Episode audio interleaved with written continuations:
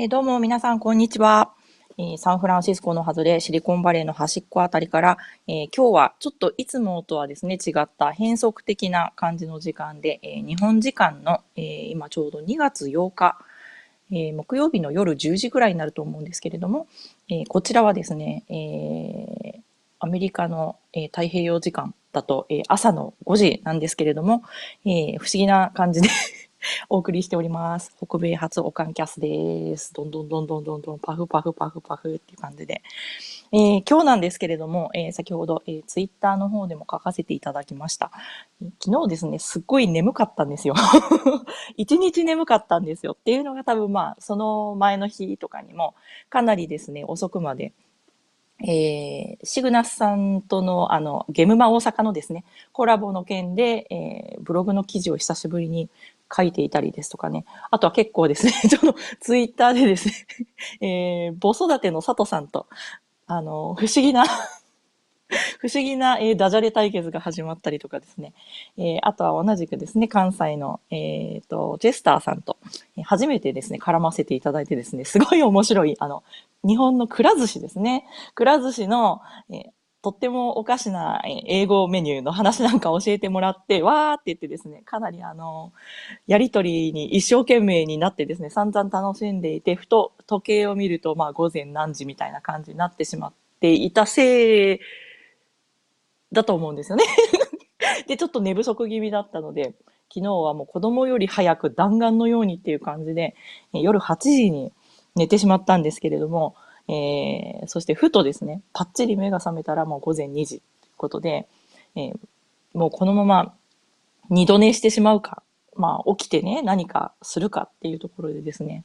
えーかなりこう、えー早起き組の 日本のですね、そう早起き組の方々にですね、えーやっぱ起きとく方がいいですよというふうにですね、えー KTA さん、こういうさんあたりにえ諭されまして、えー今日、えそのまま起きてまして、朝5時でございます。そんな感じですっていうことでね、お送りしています。えー、なんか、日本は、あの、特にですね、あの、私のタイムラインに流れてくる感じだともう本当に北陸、特に福井がすごい、ね、雪がすごいっていう話で、今かなりの頻度でですね、えータイムラインを駆け抜けていくんですけれども、皆さん大丈夫でしょうか？あと他の地域もね、かなりまあ寒かったりなんだりっていうことで、えー少し前にもね、びっくりしたんでね、沖縄の方かなんかでね、なんか確かゲナさんかどうだったかが、わーって、あの、こんなに寒いよって言って、あの、車のね、ダッシュボードに10度って書いて、10度 C ですよねって書いてあって、で、えって、ちょ、ちょっと待ってよ、10度で寒いなんて、とかって言って思ってよく見たら、あの、沖縄の、えー方のツイートだったということで、わ、ちょっと待って、日本全国寒いんだ、ということでですね、もうすごいですよね。もう、あの、北海道なんかでとかね、東北の方なんかもすごいことになっているのかなと思いつつ、えーそんな中、えアメリカの方はですね、えちょうど先週の金曜日、2月2日だったんですけれども、えグラウンドホックデーという、え昔からです、この170年ぐらいの歴史があるんですよね。春が、えー、おと、えー春が、あれ？春が来たかどうかってね。春のおと、ごめん、春の訪れって言おうとして噛んでしまう。春の訪れを占うためにですね、えー groundhog って言って、まあ、えー基本的こう、あれってウッドチャックだから、ウッドチャックって何でしたっけ？ビーバーみたいな、ビーバーじゃないか。ビーバーは尻尾がこうね、あのーひれ、ひれみたいになってるじゃなくて、オールみたいになってる違いますけれども。まあ、えーとですね、そう、ウッドチャックを、の、えーとですね、こう、その時の、まあ、こう行動じゃないんですけどね、まあ、それで、えー春が来たかどうかを、まあ、占わせるみたいなのが、ね、あってですね、実はかなり一大イベントになってるんですよ。で、え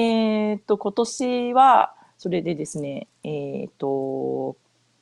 アメリカは、えーペンシルベニア州の方ですね、えー一匹いるんですよ。この、えーフィリー、フィル君か。フィル君っていう、えーグラウンドホックが今年はですね、えーとまだその日に晴天でこう影がくっきり地面にね、映ると、えーとまだ春はあと6週間来ませんっていうような感じになってて、で、その日に曇天で、えー曇り空で、あまりかこう影がね、くっきりとこう地面に映らなかった時にはもう春来てますね、みたいな、もう春ですよっていう感じの、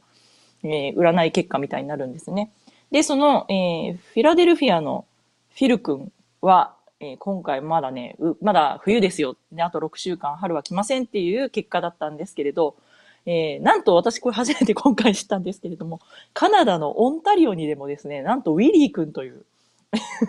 もう一匹のですね、その、えーグラウンドホッグデーの春を告げる、えーグラウンドホッグ君がいたらしくて、こちらの方がなんかこう、今年はもう春ですよっていう結果が出てしまって、えーじゃあ一体どっちなんだというね、物議が醸し出されているというのが、なんと、えー先ほど見たら、タイム .com に、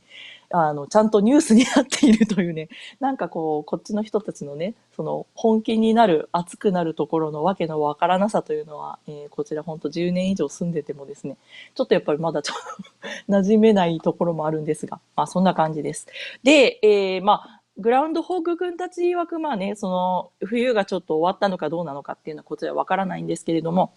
えー私の住んでるあたりですね、最近、今週すごい暑くてですね、あの、20、あれ ?23、4度日中だとあるんですよね。で、日差しがもう、はっきり言って、冬のそれでもなければ春のそれでもなくですね、もう初夏っていう感じで、かなりこう、直接、直射日光こう当たってしまうとじりじり来るようなね、そんな感じになっているという、皆さん、日本の皆さんごめんなさいみたいな状況になっております。本当にそういう意味では。でも、この時期にこれだけ気温が上がるっていうのもですね、この、えー北カリフォルニアのあたり、ちょ、ちょっとおかしいんですよね。なので、やはり今年ね、ちょっと気象状況が変なのかなというね、そんな印象がしている、えーそんな今日この頃のおかんでございます。ということで、あ、えっ、と、コメントをいただいてます。シュウさんが、あ、初めてのライブということでですね、あの、本当に今日はこれは早起きは三問の得じゃないんですけれども、えー変な時間にね、夜中に目が覚めちゃってよかったなと本当に思いました。えっ、と、ライブで聞いていただけて嬉しいです。ありがとうございます。で、あと、ヒロシアンさんも待ってましたということで、先ほどあの、ツイッターの方でね、最初反応いただきましてありがとうございます。あの、帰宅の時間には間に合わなかったかもしれなかったんですけれども、聞いていただけたみたいで本当良かったです。ということで、えー嬉しいですね。やっぱこの、ちょっとコメント機能いいですよね。Zcast の気に入ってるところなので、ぜひあの、また、私別に Zcast の何者でもないんですけれども、あのかなり、その、使い心地的には私は好きなんですよ。このインタラクティブな感じとかがね。なので、えポッドキャストをお考えの皆様はどうぞ、あの、くれぐれも、あの、ごけん、よろしくご検討くださいみたいな感じで。えっと、このすごい、このコメント機能ね、気に入ってます。はい。ということで、えー今日なんですけれども、えー先ほど、えっと、今日のね、お品書き予定の方にも書かせていただきました。えっ、と、つい先日ですね、えっ、と、やっと、えー入手の上、プレイできました。えっ、と、マーク・アンドレの、えっ、と、宝石のきらめきですね、日本語題がね。スプレンダーの、え続編に、続編じゃない。なんて言うんですっけ？えっ、と、次回作じゃなくて、えっと、まあそのね、えっ、と、まあ、次の作品ですよね。に当たる、ご ダメだ。超日本語不自由でも本当申し訳ないですけどね。に当たる、えーマジェスティという作品になります。こちらの方のお話をしたいと思います。で、その後少しだけ、えっ、と、グルームヘイブン。えーこちら、えーボードゲームギークで今ですね、えー1位になってしまいました。うんどちらかというと、まず、レガスというか、どちらかというとというか、もうはっきり言って、まあ、レガシーもの、えー TRPG の、えー簡易版まではいかないんですけれどもね、そのかなり、えープレイしやすくなっているタイプの、まあ、TRPG ゲゲームということで、えーこちらをですね、えー買ってみたんですけれども、というか、まあ、はっきり言ってね、まあ、あの、元、元 TRPG 勢だったですね、えー、おとんたいのも一存で買ってしまった。ゲームなんですが、えそちらを先日、第1回目やっとプレイできました。最初のシナリオプレイできましたので、えグルームヘイブン、え第2話ということで、少しまたね、アップデートさせていただけたらと思っています。で、最後ちょろっとですね、まあ、フォローアップみたいな感じになるんですが、かなり、まあ、結構あれ何週間 ?2 週間ぐらい前かなんかに、少しですね、ツイッターの方で出てました。えっ、と、アメリカの、えっ、と、小学生の宿題の話ですね、学校の宿題の話なんかをですね、ちょろっとだけ、えーフォローアップしてっていう感じで今日は考えております。はい。ということで、えー早速、マジェスティなんですけれども、こちらですね、えーどういうゲームかというふうに、まあ、簡単にご説明しますと、えこちらですね、まあ、え2人から、まあ、4人ゲーム、時間30分程度ということになってて、まあ、比較的ね、まあ、軽い感じなんですけれども、えー、自分がですね、こうえー、こう自分の国の領主というかね、まあ、まあ、あの、王様、女王様になって、自分の国を、えー、治めていますと。で、え、どんどんですね、やっぱその国をですね、豊かにしていかなければいけないと。え、じゃあ頑張ってくださいね。ということで、えー、一番最初、自分の、え、手元にありますのが、え8つの、え異なるロケーションカードですね。まあ、建物カードみたいになっています。で、それぞれですね、えー、と、これが、えー、見る、粉引き小屋。あとその次が醸造所。で、えー、コテージということで小屋があるんですね。で、え4番目に、えガードハウス。まあ、こちらが言ったら、まあ、見張り塔みたいな感じのね、なんかこう、建物の絵が描かれています。で、5つ目が、えバラック、弊社ですね。で、6つ目に、インということで宿がありまして、で、7つ目、こちらが、えー、女王様まあ王様でもいいですけどね、住んでいる、えー、キャッスル、お城があります。で、8枚目のカードだけ、えっ、ー、と、そこまではですね、結構あの生産に関わってくる感じの、えー、7つの、え、建物があるんですけれども、もう一つ追加であるのがですね、これがインファーマリーということで、こちらがまあ言ったら療養所とかね、その診療所みたいなものなんですけれども、まあ、ちょっとこちらが、えー、別の使われ方をしてくるカードなんですが、まあそういうことで、8つの、えー、異なる建物カードが、えー、それぞれ自分の、まあ、自分のね、その、手札というかもう場に置いてしまうんですけれども、そのもう場所カードとして配置される。で、それに加えて、えっ、ー、と、もう一つですね、自分の最初から与えられている、まあ、持ち物としてです。配られているコンポーネントが、えー、ミープルがあります。で、ミープル5つあるんですね。で、このミープル、これで、えー、ひょっとして、あ、ワーカープレイスメントとかするのかなとか思ってドキドキしていたんですが、そうではなくて、こちらのミープルは、えー、結局何のためのリソースになってくるかというとですね、えー、このゲームのその肝である、えー、その、えー、様々な職業の、まあ言ったらその、えー、国民、国民というかね、その人々カードがあるんですよね。で、そちらの方を、えー、取っていく際にですね、このミープルをえー、支払うようになっています。で、えっ、ー、と、今言いました。まあ、ごめんなさい。私ね、正確な役じゃないと思うんですけれどもね。えっ、ー、と、この、えっ、ー、と、これね、な、なんて呼ばれてるんやろうな。このカードな。すみません。えっ、とね、これが、えっ、と、なんかこれ、あれ？職業カードとかでもないし、人々カードでもないしですね。あの、まあ、とにかくですね、そのカード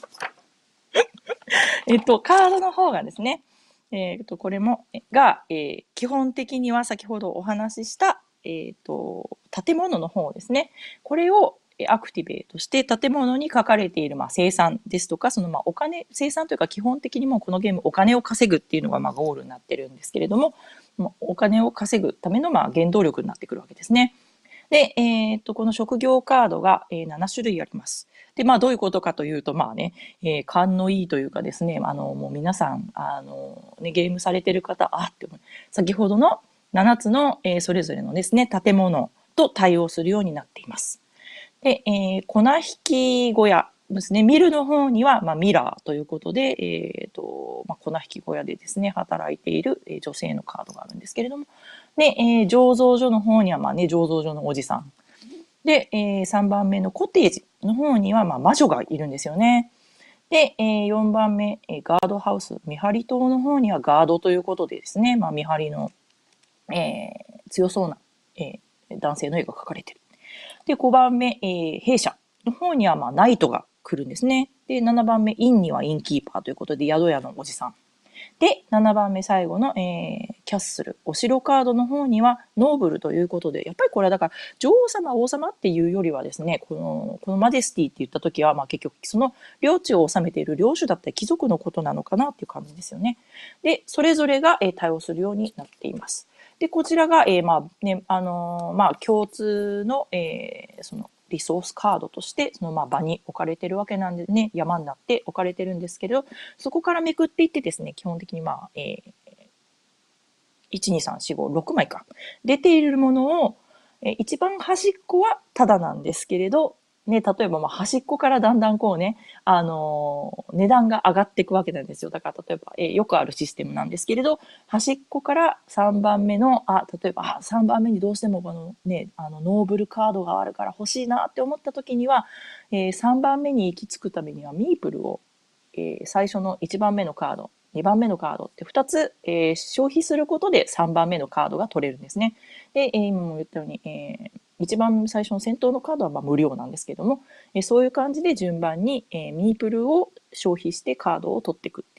で、取ったカードを先ほど言った自分の、え手持ちのね、えロケーションカードに配置していくっていうね、そういうような感じのイメージになります。伝わりました？伝わったかわからないですなんかこれを多分ね、わかんないです。なんかね、純一さん、清水さんとかね、他のなんかすごい、その、他にもゲーム詳しい方からの、なんかたったの1分でね、サクッとこれはこうでこうでこういうシステムですとか言って、説明終わっちゃいそうなのをですね、くどくどとすみませんって感じなんですけどね。はい。で、えっ、ー、と、まあそんな感じになってます。で、こちらが、えー、っとですね、ゲームはそれぞれに、えー、っと、まあターンを取って順番にその場から1枚ずつね、その先ほど言った職業ごとの、えー、人間カード 取っていくんですけれども、これをですね、12枚取ったと、それぞれのプレイヤーが12枚取ったところでゲーム終了という形になっています。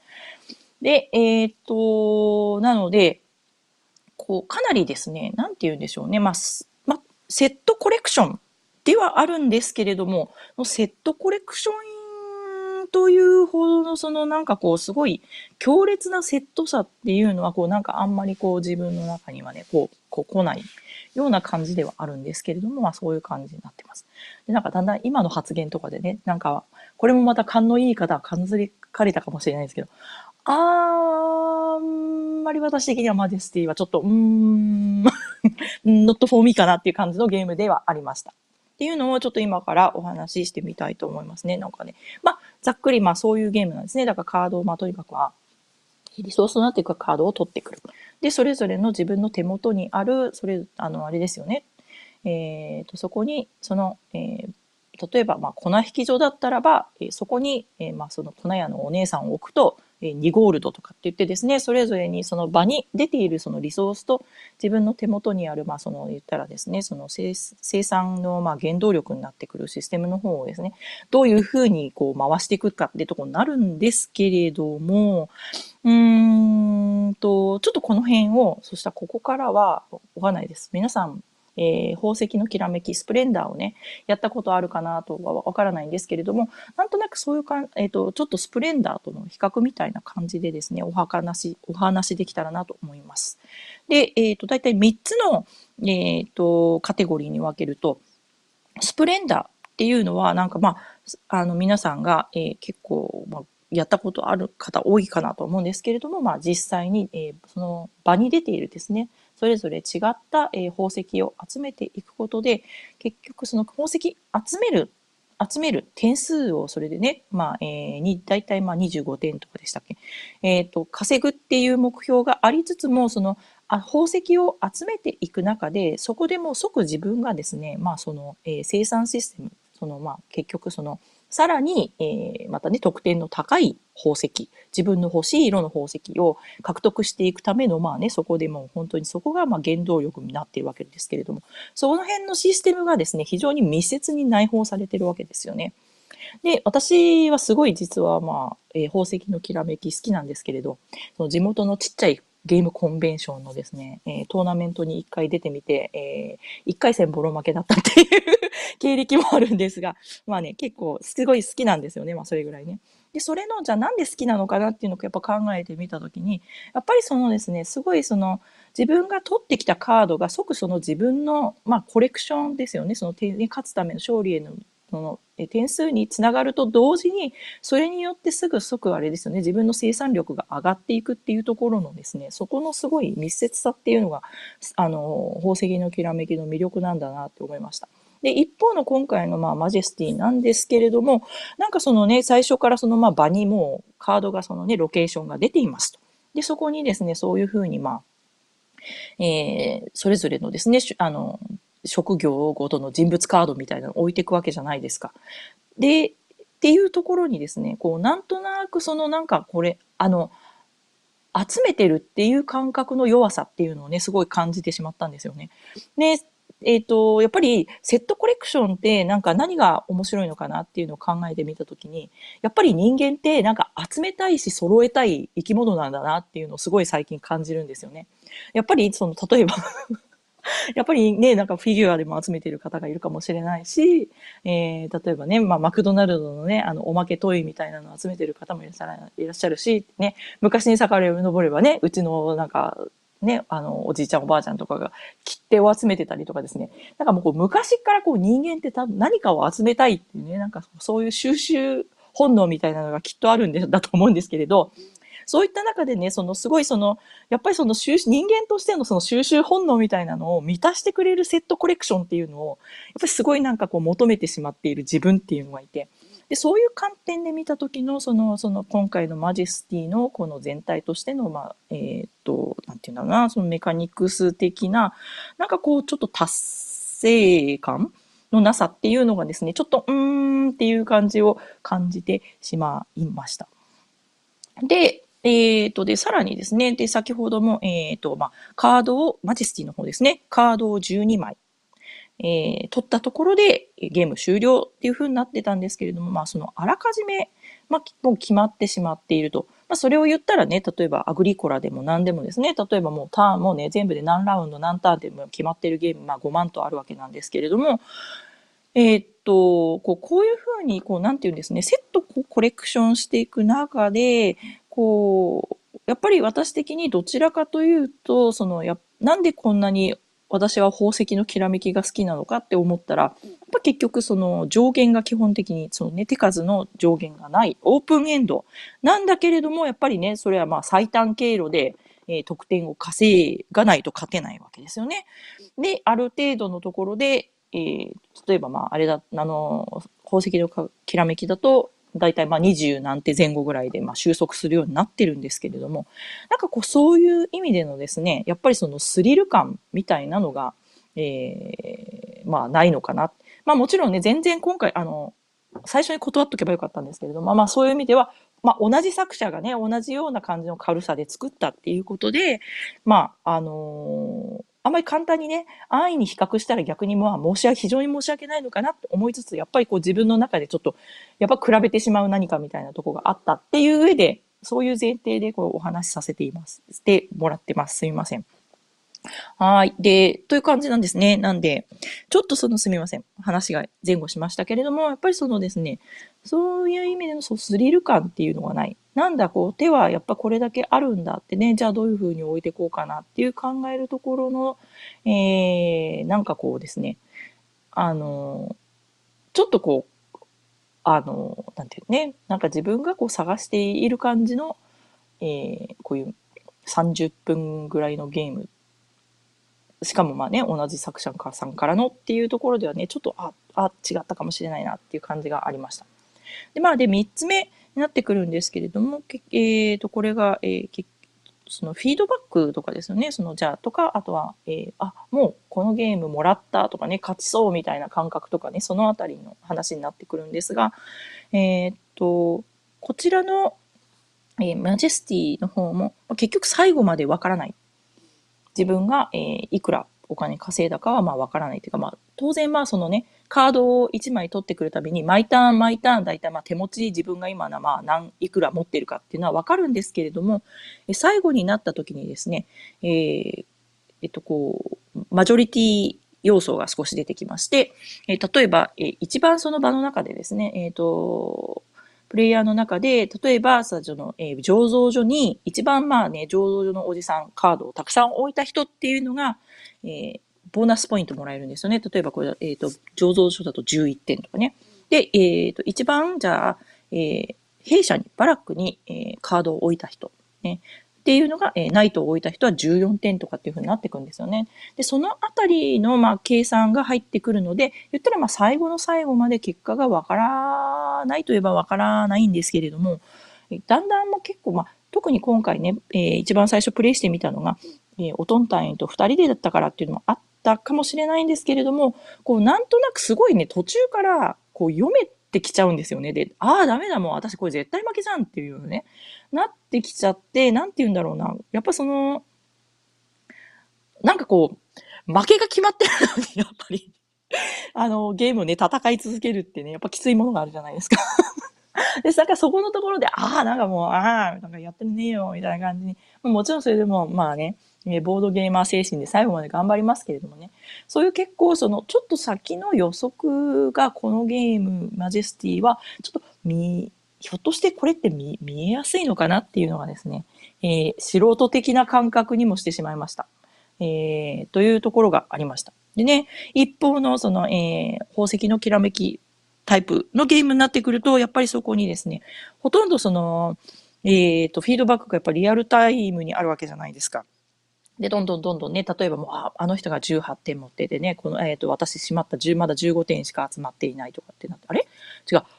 え、違うよ。あのゲーム15点満点だっけ？ごめんなさい。ちょっとすっかり忘れているので、お恥ずかしいって感じのことを言っていたりとかしたら、後でまた誰かが、えっ、ー、と、どっかで突っ込んでやってくださいって感じなんでね。まあ、とにかく何が、何が言いたかったかっていうと、えー、実際にじゃあね、自分がどれだけの得点を取っている。でね、そこによ、その、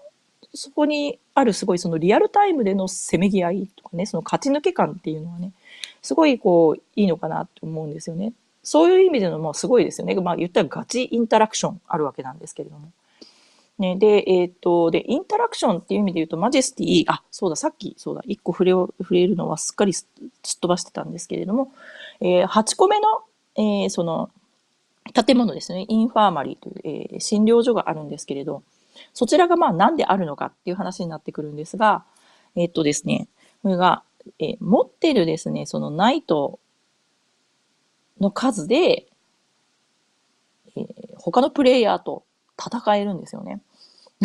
で、えっ、ー、と、例えばじゃあ私がその、えー、ね、え真ん中で場に出ている、えー、そのな、えー、ナイトの騎士のカードを取りましたと。で、そうしてそれをそのバラックに置くことで、そのターンに私の、えー、バラックが発動するわけなんですけれども、でその時にですね、自動的に、えー、それは他のプレイヤーにですね、全員にですね、えー、もし4人でプレイしていれば他の3人のプレイヤーに対して、まあ、戦い挑んでるんですよ。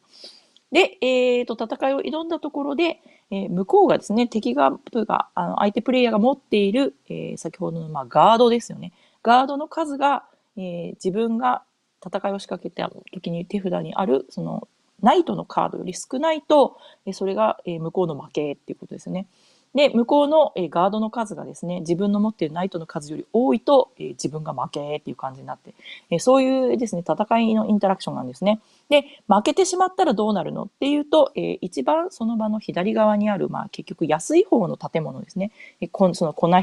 き場とか、え醸造所なんていうのが安い方のカードになってくるんですけれども、でそれをですね、その診療所に、え裏返して、え置いとかなきゃいけない。で、こちらそのまま残っていると最後マイナス1点になったりとかですね。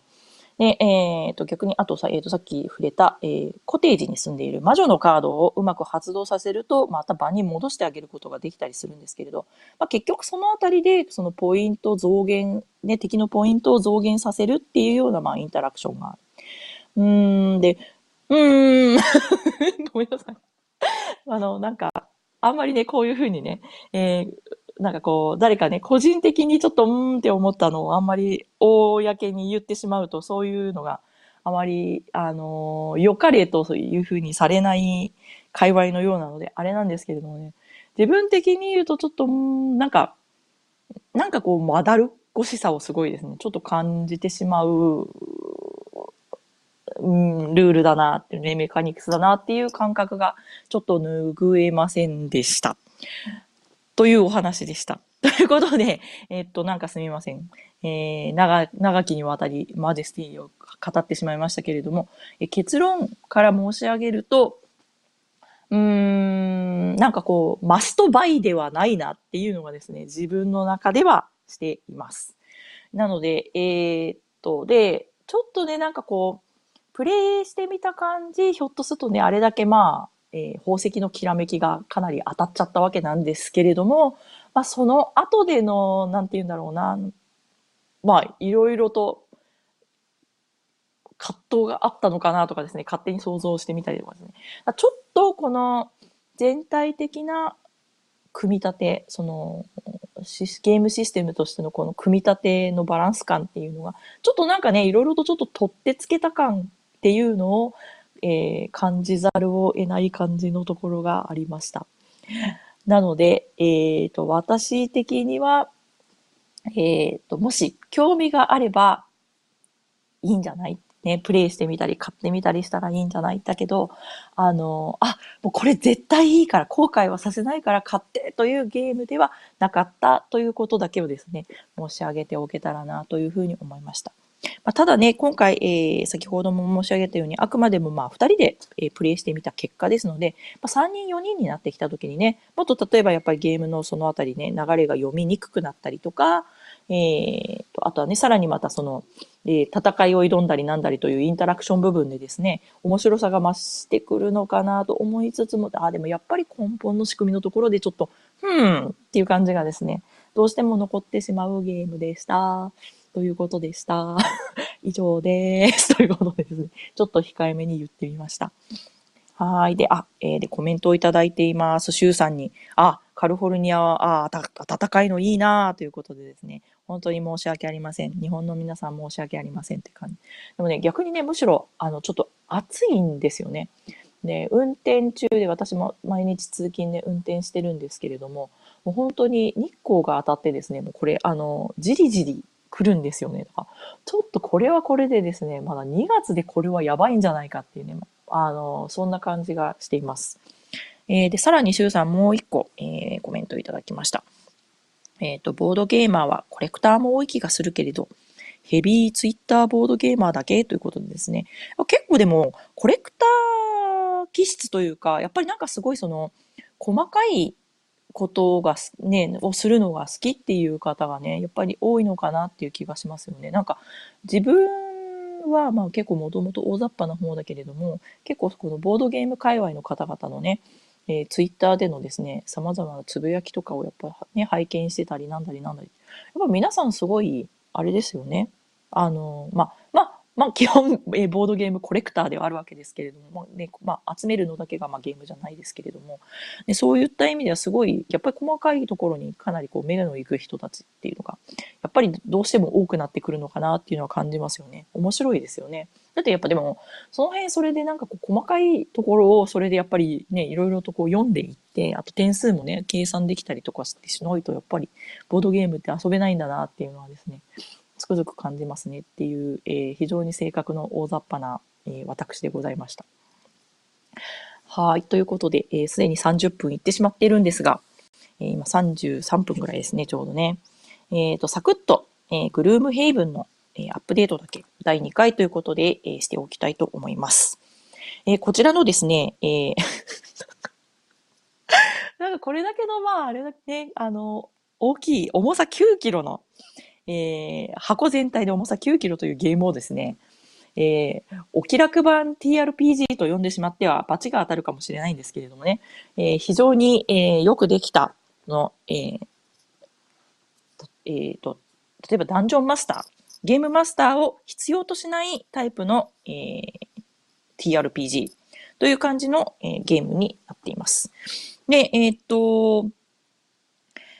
なので、えっと、この間第1回シナリオをやってみたんですけれども、非常にそういう意味ではね、サクサクいきました。で、元 TRPG 勢の、えー、おとん隊員曰く、まあ、やっぱりすごくですね、その TRPG の面白さではあるけれども、やっぱりちょっとね、あの、まだるっこしいところっていうのがあるわけですよね。例えばまあ、全、色、結構まあいろいろ各種、紙に書き留めておかなければいけないね。例えばその、えー、レベルアップやスキルアップもですし、例えばね、えー、ヒットポイントなんじゃらかんじゃらっていうようなことをですね、とかゲームの経過っていうのを、ね、かなりその記録する作業っていうのが出てくるかと思って、まあそこにね、すごいその面白みがあるという反面、まあ例えばそこ、そのせいでやっぱりね、その新しい方とか、もうちょっと、えー、ちょっとそこまでっていう方たちの逆にね、そのプレイ、参入っていうのを、え、ちょっとこう妨げてるところもあるのかなっていうところがね、例えばまあ、特に私みたいな、まあそこまで行ってないレベルのゲームを、ゲーマーからすると結構感じちゃうわけなんですけれども、そのあたりを今回これはすごい、えー、グレームヘイブンは、まあうまくうまく対応してあるなというところは非常に感じます。なので、こう、いい具合、いい塩梅にですね、例えばまあ敵を攻撃する。で、でその時にも、通常ね、よくあるまあ TRPG ですと、やっぱりそのゲームマスターだけが、その敵のヒットポイントが何ポイントね、あってとかっていうのを全部ね、データを持っているわけじゃないですか。で、その相、ね、えーと、例えばプレイヤーが攻撃しました。で、えっ、ー、と、どれだけの、えー、ダメージを与えましたっていうことで、まあ、どんどんどんどん減っていくっていうような感じをですね、えプレイをしながら、えー、もうその場でだからまあ言ったらその敵のヒットポイントは分かってしまうんですよね。で、なんですけれども、それを、えー、付属のマーカーがあるんですけれどもね、マーカーでこう結構簡単にですね、こういうふうに、えー、例えばじゃあ、今これは、えー、この、えー、どこのね、えー、と、何番目の敵は、えっ、ー、と、今こうヒットポイントがこうなってダメージな、どれだけ来ましたよっていうのがですね、簡単な、えー、小さいですね、10センチ ×10 センチぐらいのボードの上にマーカーを置いていくことで、えー、簡単に記録ができるような感じになっているというような、そういった結構ですね、工夫が散りばめている。で、えー、実際、えー、1回目のシナリオのプレイ感で言うとですね、そういう意味では、えー、面白かったです。で、かなりその、とっつきやすい感じがしました。で、えっと、こうした感じの似た感じのゲームということで言うと、えっ、と、昔ですね、ダンジョンズドラゴンズのボードゲームシリーズということで、えっ、と、あれは何でしたっけ？えっ、と、あ、名前ど忘れ。レーベンクロフト。うんと、今調べています。えキャッスル・レーベンクロフトです。え、あ、じゃあ、クロフトじゃんキャッスル・レーベンロフトですね。えっと、こちらの方を以前、えっと、プレイしたことがあったんですけれども、えっと、こちらはね、えっと、サイコロとカードで、サイコロっていうかね、ダイスとカードで、えー、プレイしていく。あとは、まあ、え敵の動きであったりとかね、敵の攻撃であったりっていうところに、やっぱりその本来の、えー、元祖 TRPG 的な、まあ、緻密さはないんですけれども、結構サクッと楽しめる感じで、えー、ボードゲームギークなんかでも重さで言うと2.52っていうふうについてるんですね。なのでこちらは私でもできたし、えー、あとはうちの9歳児でもも、えー、できたんですね、少し前に。っていう感じになってるんですが、ここからですね、さらにやっぱりその、えー、TRPG の本来の持っている面白さの世界へとこう、いざなってくれるっていうところで、えっ、と、多分やっぱりこのダンジョンズドラゴンズボードゲームシリーズになってしまうと、もうこれはかなりもうボードゲームのカテゴリーにもすっぽりいってしまうのかなって思いつつ、だからそういう意味でのですね、そのグルームヘイブンのひょっとしてこのね、えー、今回登場した意義っていうのがですね、そういう意味で本当に TRPG とボードゲームのちょうど本当に中間にあるですね、ある意味こう新しい領域っていうのをね、えっ、ー、と、さらに持ってきたのかなっていうところがあります。まあ、こういうあの、あれどなたでしたっけ？えー、翔さんですね。あの漢字の翔さんかどなたかが書いてらっしゃった気がするんですが、えーと、そういう意味で最近そのレガシーもののゲームが増えてあれ？違う方だったっけ？ごめんなさい。ちゃんと、えっ、ー、と、ちょっとメモしといたんですけど、ね、メモ見つからなかったんであれなんですけど、そういう、えー、結局ですね、その TRPG っぽい流れの中からね、レガシーもののゲームっていうのが、えー、ボードゲーム、ユーロゲームの中にも増えてきている。で、だけれども、やっぱりまあそういうものの中には、やっぱりその、やっぱりボードゲームにまあ TRPG 要素が入っているっていうようなレベルにとどまってしまうものが、ひょっとしたらまだ多いのかもわからないんですけれども、少なくともまあここで言えるのは、まグルームヘイブンですね。まあまだ第一シナリオしかやってないですけれども、そういった意味ではですね、あ、これはなんか、あ、ひょっとして something new、new かもしれないっていうね。で、えっ、ー、と、逆に言うと、そのボード、今までのですね、そのボードゲーム楽しんでいる人たちも、えっ、ー、と、そこに入っていって楽しめるし、おそらくもうここまでだと TRPG を楽しまれている人たちもですね、まあそう、ちょっとね、えー、ちょっと自分にはボードゲーム違うかなって思って、これまでは感じていらっしゃった方たちいらっしゃるかもしれないんですけど、そういう人たちもですね、全然、お、これいいじゃんっていうふうにですね、楽しんでもらえるんじゃないのかなというね、そういう、えー、感覚がしているゲームでございます。ということで、えっ、ー、と、まあ、そんなのをね、私がその感想を述べてしまえるほどのあれでなくです。まるで私の感想のように言ってるんですけれど、この、なんか、この、えー、お話ししたことのほとんどはですね、結構その、えー、おとん隊員からのね、フィードバックみたいなところがあるんであれなんですけれども、まあ、そういう感じなので、このゲームをですね、ぜひ、本当あの、もしやりだったら、あ、TRPG 結構やりますよっていう方が、ぜひプレイしていただいて、どういうふうにお感じになるのかっていうのをね、すごい知ってみたいなというところが、えー、ものすごくある。そういう意味でワクワク感のあるね、面白いゲームだなというふうに思ってます。で、えっと、そういう意味ではですね、その、えー、ちょうどまあ、えー、お知らせにもなるんですけれども、ツイッターの方に書かせていただきました。えっ、と、もしね、この、えっ、と、グルームヘイブンの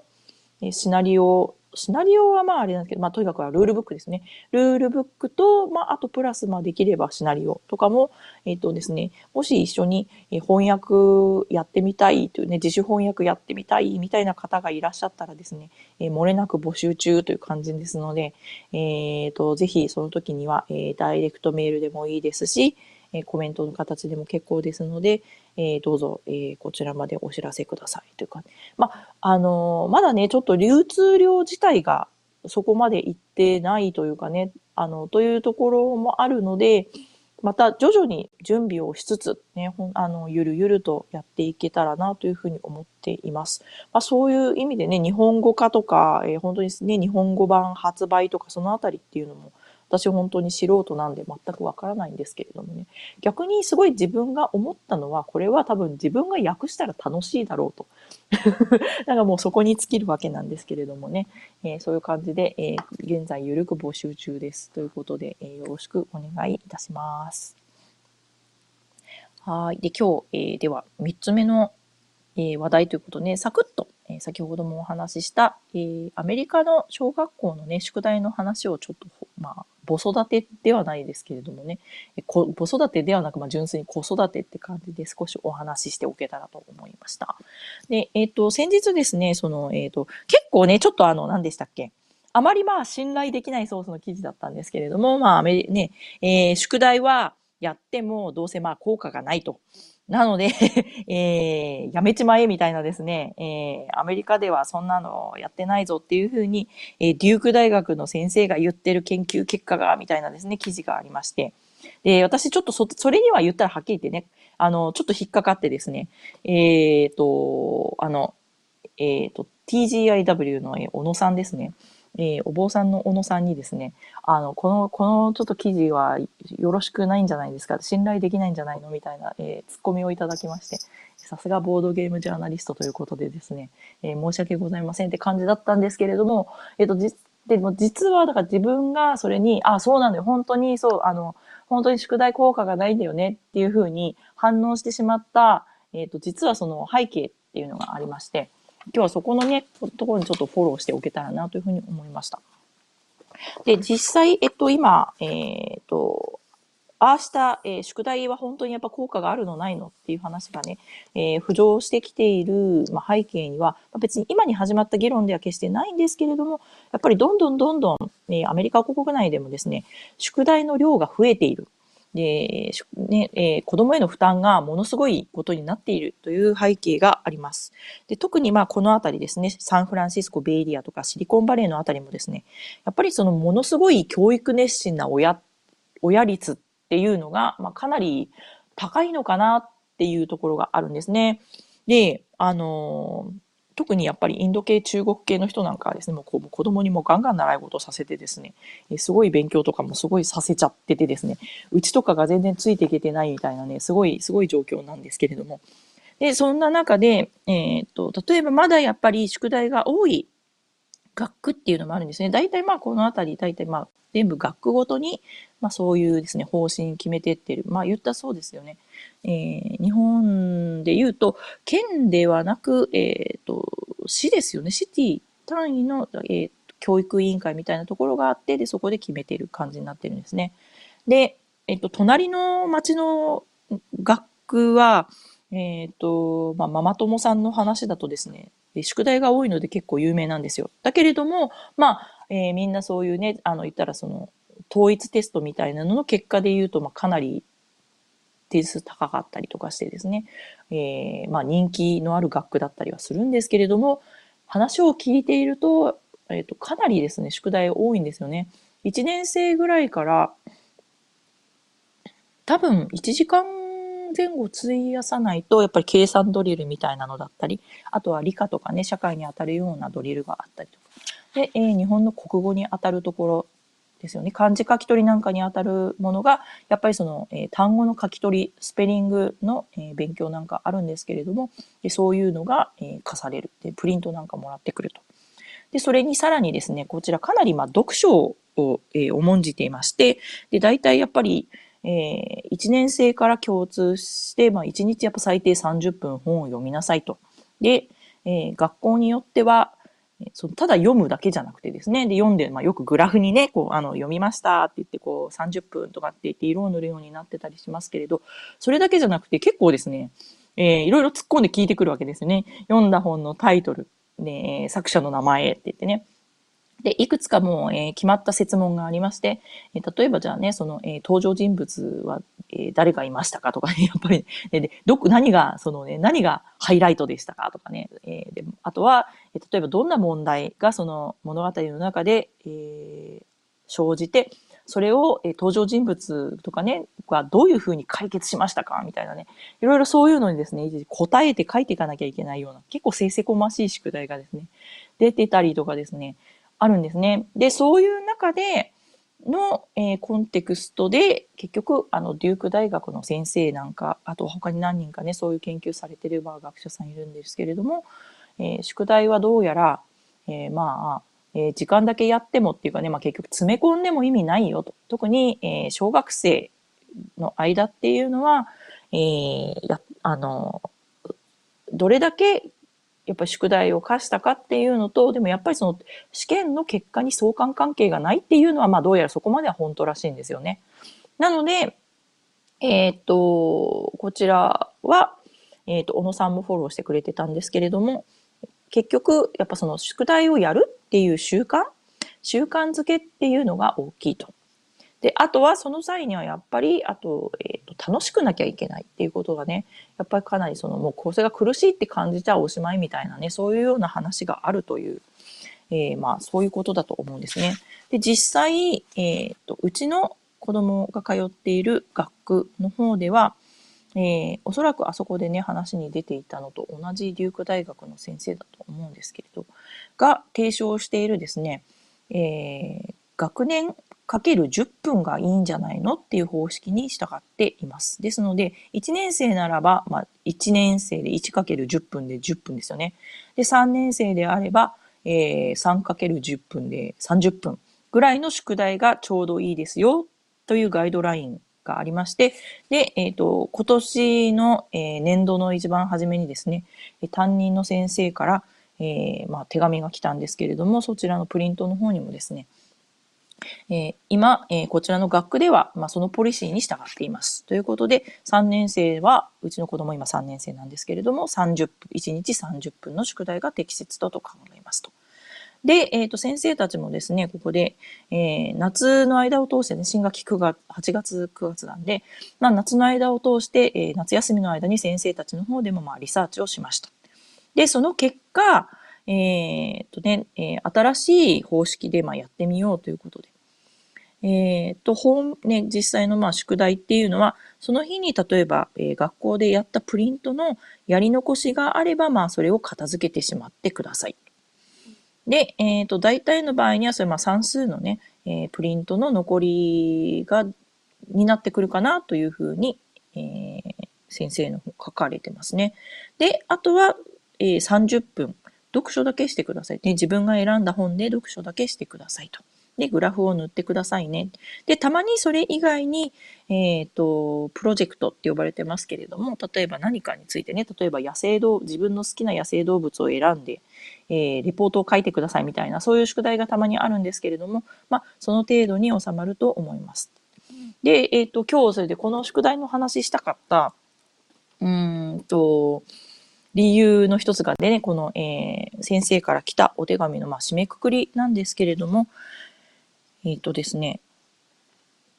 えー、宿題もまあ大事ですと。大事なんだけれども、宿題でね、例えばまあ、えー、子供が、えー、夜遅くまでね、もうなんかこう、半泣きになりながら、漢字の書き取りをやる、何をやるってね、そういうのもまあいいんだけれども、えっ、ー、と、そういうのよりは、まあこのうちの、まあ少なくとも担任の先生は、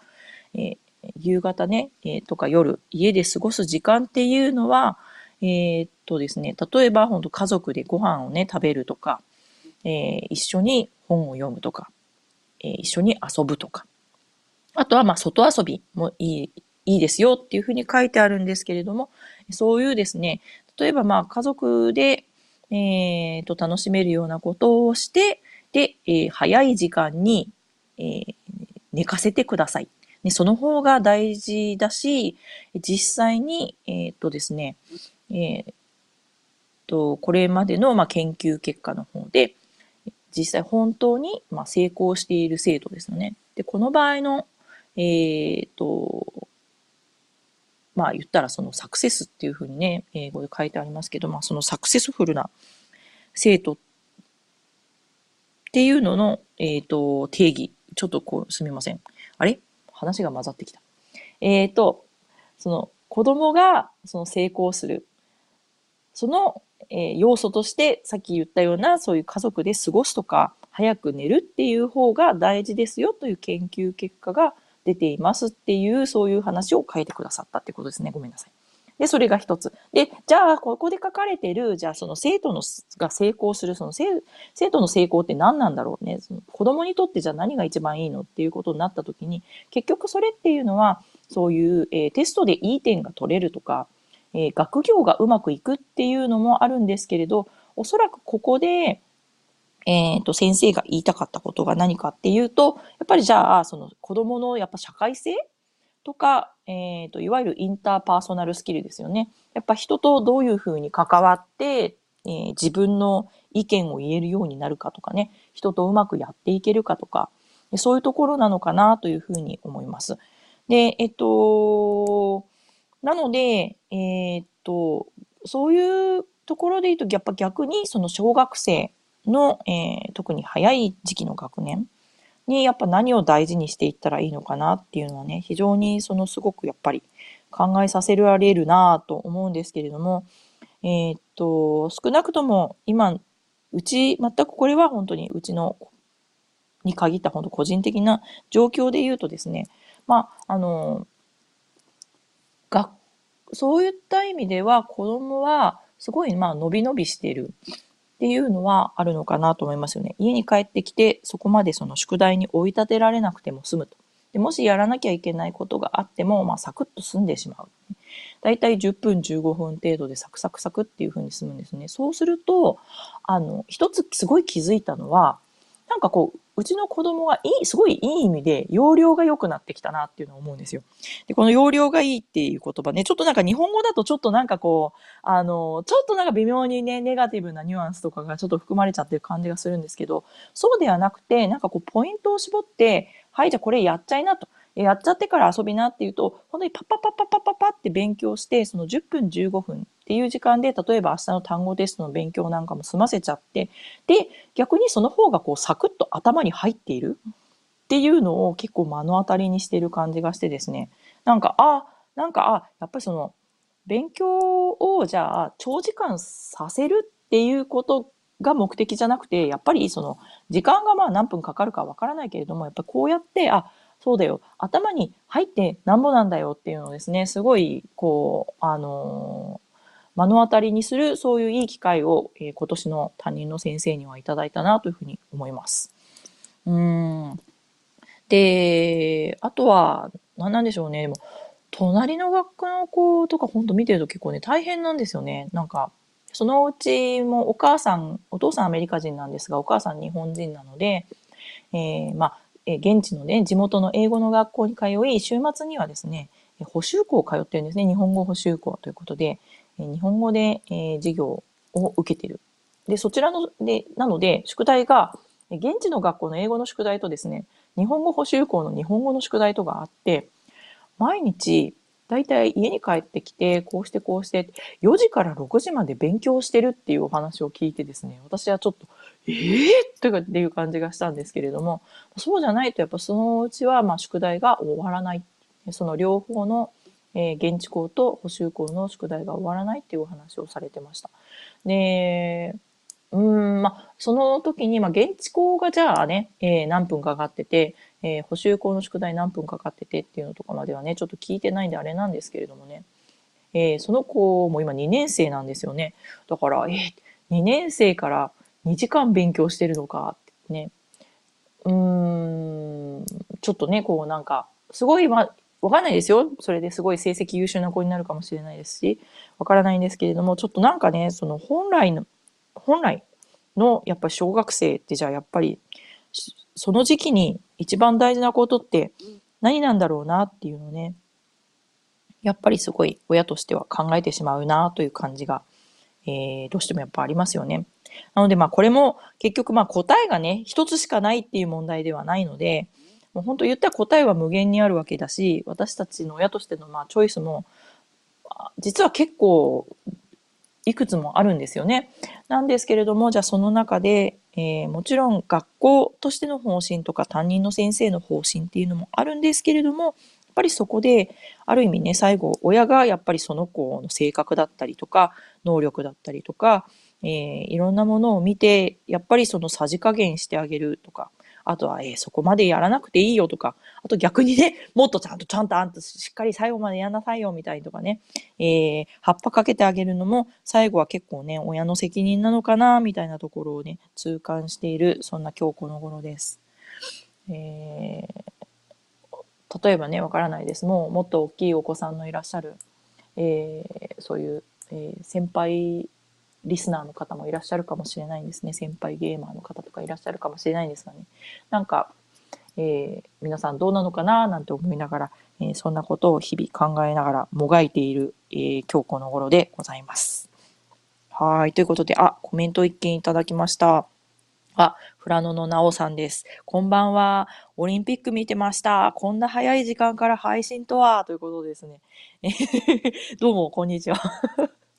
今日はそんなわけでですね、えー、変な時間に、えー、夜中の2時に起きてしまいまして、で、えー、朝の、えこちらの時間で5時から配信させていただいてます。聞いてくださってありがとうございます。っていうか、私、今、このなおさんのコメントで、えオリンピックをやっているというのを初めて知りました。超恥ずかしいんですけどね。わ、なんかもうダメだ。ニュースから遅れて、世の中のニュースから遅れているって感じ。あの、テレビを見ないんでね、結構ほんとその辺ね、あの、いろんなネタから遅れてるし、で、一時期ちょろっとで見てたんですけど、あの、今タイムラインで、えっと、ゲームオブスローンズの話出てるんですけれどもね、あれとかももう実際、なんかこう、こちらに住んでるから、えー、ね、ああいう、まあ、英語もののドラマだったりとかね、映画だったりとか、えー、見てるんじゃないのか、詳しいんじゃないのかとかね、思われる方いらっしゃるかもしれないんですけど、実は全然ついていっていないという。そんなありさまでございます。で、えっ、ー、と、映画といえばね、そうだ、さっきそれで、えー、冒頭に今日はね、えっ、ー、と、あ、これじゃああれかな、えおまけのロスタイムで話そうかなって感じですね。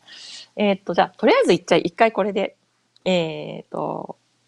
メインの本編の部分おしまいにしますということで、聞いてくださってありがとうございました。ということで、いきなりロスタイムに入ります。え、最後ですね、えっ、と、こちらの、え、ライブのですね、こちらの、え発信している側と聞いてくださっている側の間で、えどうやらですね、ちょっとタイムラグがある場合があるということで、えいきなり、え話、ね、こう話がですね、その、え、時間差のせいでですね、こう、ブツッと切れてしまうのを防ぐために、一番最後に、え、まあ、ロスタイムと称して、これも、えー、純一さん考案ロスタイムということで、え、数分間ぐらい、だいたいまあ、えー、どうでもいいおしゃべりをさせていただいて、最後締めくくる感じになっています。で、えっ、と、今日のね、えっ、と、冒頭で、えー、春の到来を告げるグラウンドホッグの話をね、グラウンドホッグ占いというかね、そういうイベント、2月2日ですね、毎年2月2日のイベントの話させていただいたんですけど、えっ、ー、と、ご存知の方いらっしゃるかもしれない。映画好きのこと方だったらね。で、実はこのグラウンドホッグデーという、このグラウンドホッグの、えー、その春の到来を占う日を、え、ー、と、タイトルにしたね、映画があったんですね。これがあのビル・マーレー主演の、えっ、ー、と、確かあれですよね。あれ？あと誰が出てたんだっけな？なんかね、すごい結構ね、おもすごい面白くて、こっちの人たちも大好きな感じの英語、映画なんですが、びっくりしたんですけど、私もてっきり英語のね、えー、現代がグラウンドホッグデーなんで、グラウンドホッグデー、グラウンドホッグデーと思って、さっきちょっとその Google でね、お話始める前に調べてみたら、日本ではなんとなんか、恋はデジャブという、なんかものすごい放題がついているということに私初めて気づきまして、ちょっと待ってよ。なんでグラウンドホーグデーがなんで恋はデジャブになっちゃったんだろうなというね、ちょっと、えー、ちょっと衝撃と戦慄が走っている、えーえー、本日2月8日のおかんっていう感じです。ちょっと なんでこうなっちゃったんだね。これ1993年の作品で、えっ、ー、と、そうですね。他、誰が出てたのかな？なんか。あ私、映画そこま、そこまで見ないし詳しくないんであれなんですけどね。えっと、かなりね、これこっちの、えー、アメリカの人たちもみんな見てて結構ね、大好きな映画みたいなんですけれども。えー、そんな感じで、もしですね、その、え、じゃグラウンドホッグデーって何っていうことであれば、えこの映画ですね、えー、ビル・マーリー主演の、えー、グラウンドホグデーではなくですね、恋はデジャブの方ですね、ぜひよかったら、えー、ご覧になってみてください。ということです。で、えー、っと、えー、シュウさんからコメントいただきました。うちもテレビは見ませんって、テレビ見ない家庭多いですよって、も最近そうですよね。なんか、テレビ見てんの、なんかこう、うちの親の世代とかぐらいなのかなっていうかね、本当になんかこう、なんか、あんまり見て、見てて、ああ、これは見てよかったっていう思える番組がないし、で、あの、もうね、日本もアメリカもどこも、やっぱ気をつけてないと、かなりそのニュースが偏ってますよね。なんかこう、公平性とかね、公正さにちょっと欠ける感じのニュースが多かったり。で、なんか、別にそんなニュース見たくないよみたいなね、そういうニュースも多いじゃないですか。でまあ、昔ね、例えばまあ、あの、自分なんかがやっぱ子供の頃っていうのは、まあ、テレビしかやっぱなかった時代に、それを見るしかなかった。で、ある時間になるのを待っていて、で、テレビの前に正座してそれを見なきゃいけなかったわけですけれども、今ね、これだけインターネットがあって、自分の知りたいことをね、ある程度やっぱり、えー、自分で、えー、見たい時に見ることができる。知りたい時に知り知ることができる。で、逆に、もう、最近なんかまあね、よ、ほんとよく言われてる話ですけど、あの、ネットでね、流れたことが、えー、何日か後になってね、テレビとか新聞で結局取り上げられてたりって言って、その、じゃあ、ああいういわゆるマスメディアの意味って何なのよっていうね、ところをすごい、やっぱ問われてる時代だと思うんですよね。なんかそういう意味ではね、本当にじゃあ、本当なんか見る価値のあること、ものとかね、知る価値のある情報って何なんだろうっていうのね、やっぱちょっと考えちゃいますよね。で、こちらがそれで、えっと、えっと、ケーブルテレビになっちゃう。基本ね、ケーブルテレビとか、あとは、あの、えっと、衛星のディレク TV みたいなとかね、衛星系のそういうテレビのサービスになっちゃうんですけれど、高いんですよ、受信料が。ね